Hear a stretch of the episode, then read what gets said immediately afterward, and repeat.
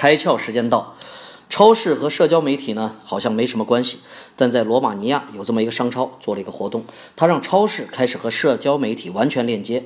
他们开通了自己的社交商品目录，每天在这个 Facebook 账号呢发布一些商品，如果用户喜欢这件商品，就可以在上面点赞，也可以呢邀请朋友们过来一块儿点赞，只要这个商品收到的点赞数量越多，那么这个商品在线下超市的这个折扣就越大，挺有意思吧？这样的做法呢，首先给了用户期待感，当你不知道接下来是什么商品，就会期待。第二呢是参与感，通过自己的力量把这个商品的价格呢打下来，比单纯折扣来的更有感觉。第三呢，超市折扣信息通过社交媒体还进行了传播，在期待感和参与感的基础上，让更多人走进线下进行购买。今天你开窍了吗？